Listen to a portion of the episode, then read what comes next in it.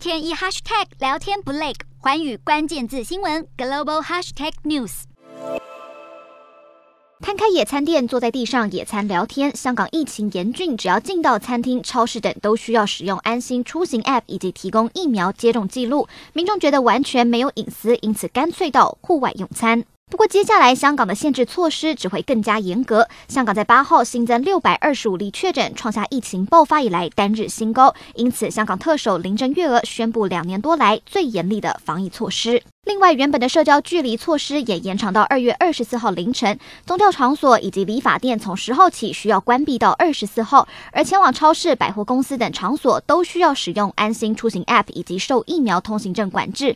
至于交通工具，暂时不使用疫苗通行证。专家也提醒，按照目前疫情推估，两周后的单日新增个案可能会破万例。他认为，现在有效控制疫情的方法是民众减少外出，共体时间。